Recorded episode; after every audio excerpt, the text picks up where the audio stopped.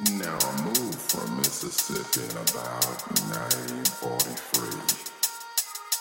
I don't quite recollect where I ended up, but it was somewhere that I shouldn't have been. Hmm. Now there are things when I look back and start thinking, man,